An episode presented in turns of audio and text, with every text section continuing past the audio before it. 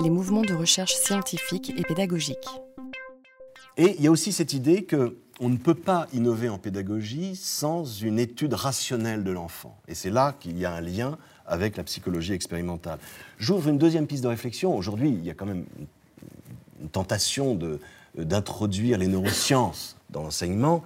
On pourrait faire une comparaison. Quel rapport y a-t-il entre la Société libre pour l'étude psychologique de l'enfant fondée par Binet en 1901, et dont Ferdinand Buisson était le président pendant quelques années, et les démarches d'aujourd'hui. Je, je, ne fais qu'ouvrir cette question, je suis incapable de la traiter. Alors, tout de suite, enfin très tôt, les syndicalistes s'impliquent, enfin certains syndicalistes, une frange avancée même des syndicalistes, s'impliquent dans ces mouvements de recherche pédagogique, scientifique et pédagogique. Hein. Notamment, on évoque dans les bulletins syndicaux, celui du Maine-et-Loire par exemple, puisqu'il y, a des figures majeures du, syndicalisme dans le Maine-et-Loire, il y a quelques départements phares hein, durant cette période, et on incite les instituteurs à participer, même par correspondance, aux séances de la société Binet. Quel est l'avantage qu'on peut en retirer? Eh bien, chacun pourra retirer un certain nombre d'avantages d'une collaboration à de tels travaux, indication d'expérience, idée d'essai libre, je crois entendre ce que l'inspecteur a dit tout à l'heure dans la cour, manière de les conduire, critique des faits d'observation, notion nouvelle de notre rôle. Notion nouvelle de notre rôle, c'est important. C'est-à-dire que les instituteurs se sentiront plus responsables de l'accomplissement de leurs tâches parce qu'ils en seront quelque part les auteurs. Et enfin, un puissant intérêt de plus à l'accomplissement de notre tâche.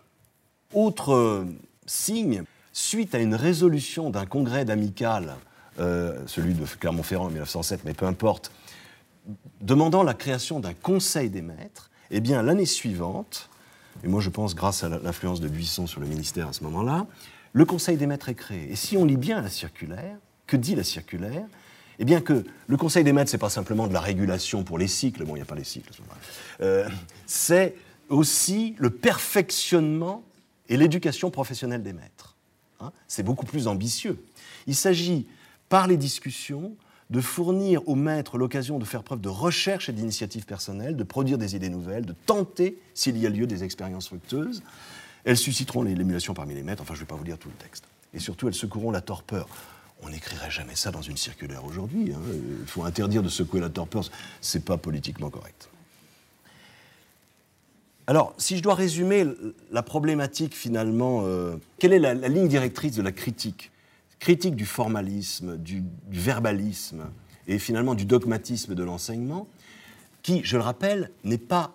Enfin, ces trois effets pervers ne sont pas inscrits dans les instructions officielles. Ce sont des effets pervers produits par les dispositifs d'enseignement, le certificat d'études, les manuels, etc. Mais en fait, il y, a deux axes de critique. Il y a d'abord une critique pédagogique et, disons, euh, curriculaire, c'est-à-dire que le verbalisme, effectivement, euh, résulte en particulier de la déconnexion entre les savoirs scolaires et l'expérience sensible des élèves.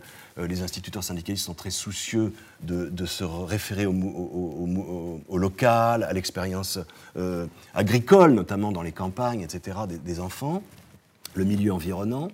Et puis, il y a aussi, et c'est pour ça que les deux choses sont absolument indissociables, il y a une critique sociale et politique de ce verbalisme. Parce qu'il est dit à certains moments, le verbalisme, c'est un instrument de domination, c'est un instrument pour enrégimenter les esprits. C'est bien pratique, le verbalisme. Ça permet d'interdire l'esprit critique. Donc le verbalisme rend l'élève servile et prépare la servitude sociale. Alors, je, présente quelques grandes figures. L'une est très connue, les autres pas. Hein, c'est pour ça que j'ai mis la, très connue au milieu. Quelques grandes figures parmi d'autres. C'est-à-dire des gens qui se sont véritablement impliqués à différents titres dans l'éducation nouvelle en train de se construire dans l'école républicaine, parce que c'est bien de cela qu'il s'agit. Hein.